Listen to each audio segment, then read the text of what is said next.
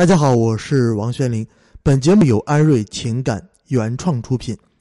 文道有先后，术业有专攻。对于一个行业或者是一门学科来说，都会有本领域里面的基本常识，比如数学家眼中的函数，中医眼中的脉诊和用药的十八反，律师眼中的刑事诉讼流程，物理学家眼中的牛顿三大定律等等。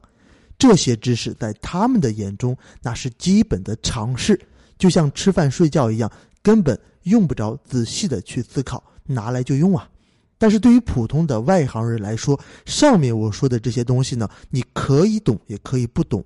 不懂的话也不会影响到你的正常生活，多少懂一点，可以为自己的茶余饭后增加一些谈资。所以，懂不懂啊，都不伤大局。因为在生活中能够用到这些知识的情况太少了，偶然遇到呢，也可以及时的找专业的人来解决。但是呢，有些与生活息息相关的领域，它就不是这样的。比如说情感领域，现在啊，社会上这个女性谈情感、谈爱情，那是谈的一塌糊涂，很多这个女生啊，都是跟着感觉走。啊，当我问到一些这个情感领域的一些常识的时候呢，他们是一无所知，所以啊，恋爱谈到最后把自己谈崩溃了，自己把自己给耽误了，给伤透了。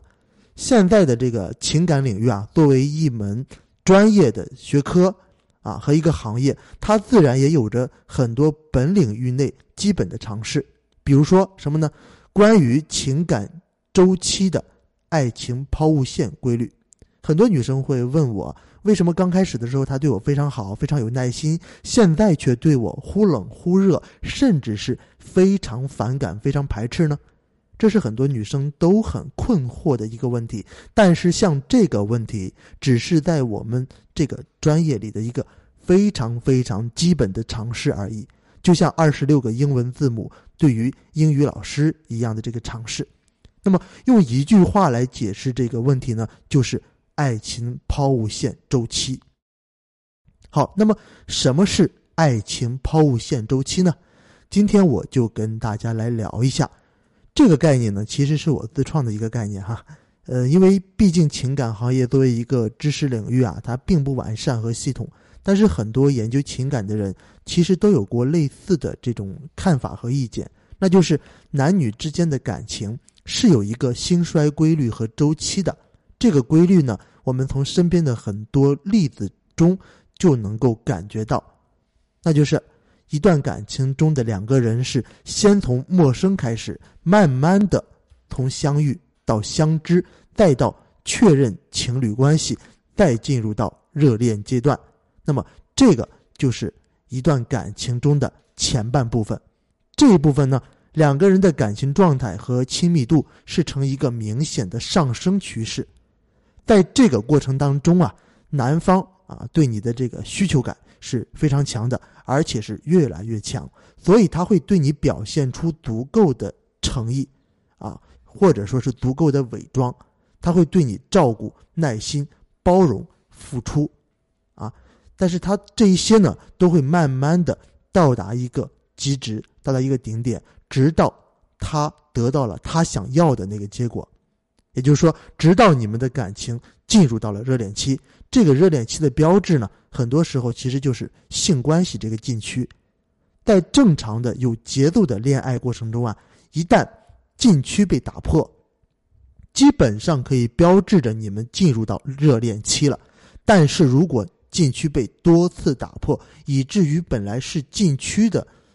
地方，变得不再是禁区了，那么就意味着你们的感情已经到达了一个巅峰的状态，而且这个巅峰已经快结束了。中国传统文化中讲究物极必衰啊，放在感情上也是同样的道理。一旦双方关系达到了一个巅峰，那么你们的感情一定会进入到下一个转折点，感情的前半部分就结束了，接下来的就是你们感情的后半场。后半场，你们两个人的感情状态和亲密感就会越来越弱，直到最后达到一个平稳期。那么，这个平稳期是什么呢？要么是彻底结束、彻底失败，以分手而变成陌生人而告终，要么就是从热恋变成了平淡，然后在一个相对稳定的相处模式下保持下去。也就是说，在恋在热恋期过后，要么是你们分手，要么是在一起，没有其他的结果。那么，在这个感情的后半场是怎么演变的呢？感情的后半场是从热恋期的亲密感的消磨开始的。我们之前讲过啊，呃，一个男人追女人的最原始的驱动力啊，就是最开始的那个驱动力，大多数都是性。所以，当性不再是禁区以后呢，而在这个过程中，你的其他的吸引力还没有被塑造起来，这个时候。他对你的需求感就会渐渐的下降，从表现上来看，那就是对你渐渐的失去了热情，失去了以前的主动，失去了以前的耐心，失去了对你的付出习惯等等。但是对于一个女生来说呢，一旦进入热恋期，往往意味着这个女生会全身心的投入到感情之中。你这个时候对她的这个需求感会非常强，越来越强。那么对她的要求呢，也就越来越高。所以这个时候啊，两个人看待爱情的时候，它是不一样的。两个人处于这个完全不同的这个心境之下，所以啊。两个人就会产生各方面的矛盾和不满，慢慢的就会发展成冷淡、冷暴力、吵架，最后甚至是分手。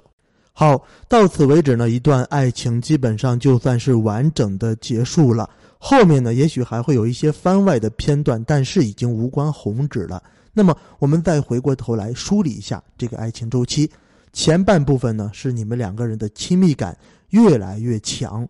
啊，一直到达了。顶部的热恋期，然后呢，当热恋期褪去以后，亲密感又因为各种各样的原因变得越来越弱，最后直到达成一种稳定的平衡状态。那么，这种平衡状态要么就是分手啊，要么就是以稳定的相处模式继续相处下去。整个周期呢，如果画在纸上，它就是一个抛物线的状态啊，这就是所有的感情都要经历的周期状态。所以，知道了这个规律之后啊，你就没有必要因为男朋友对你不好而大惊小怪了。任何事情它一定是有原因的。那么这些呢，都是很正常的。很多人讲爱情抛物线的时候，容易走极端啊，说感情是从零到一百，然后再从一百变成零这样一个过程，这样一个定律。所有的感情最终一定会走到零，啊，所有的感情最终一定会失败的。所以啊，他们会奉劝各位女孩们，在热恋期之前的这一阶段呢，一定要多得到一点什么，一定要多让他给你买一些东西，多让他给你花点钱，免得以后失败的时候自己满身伤痕，却什么都没有得到。这个说法当然很极端，也不符合事实事实。但是对于很多凭着感觉谈恋爱的女生来说，这个建议从某种程度上来说也是一件好事儿。因为确实有很多女生完全是凭着感觉谈恋爱，在感情中一味的去付出，丝毫没有自己的原则和框架，最后被甩掉以后呢，失去了所有，而什么都没有得到，啊，到头来一场空。但是呢，这毕竟是偏颇的哈，在恋爱的前期呢，接受他的追求，以及呃热恋期这两个节点之前呢，让对方对你付出精力啊，付出金钱啊。付出经济啊，这些都是应该的，这都是经营感情的一部分，都是为了增加自己的这个筹码。那么，不是为了得到，不是为了花他钱而花他钱，不是为了得到而得到，而是为了让我们的这个爱情抛物线的末端日后能够变得变成一个稳定的平行线，而不是变成一个结束，回到零点。当然了，从某种程度上来说，啊，你。在这个对方的身上得到一些补偿，这个也是无可厚非的。好，这一节呢，我讲的很多东西其实都很概括，因为我们的主题就是爱情抛物线，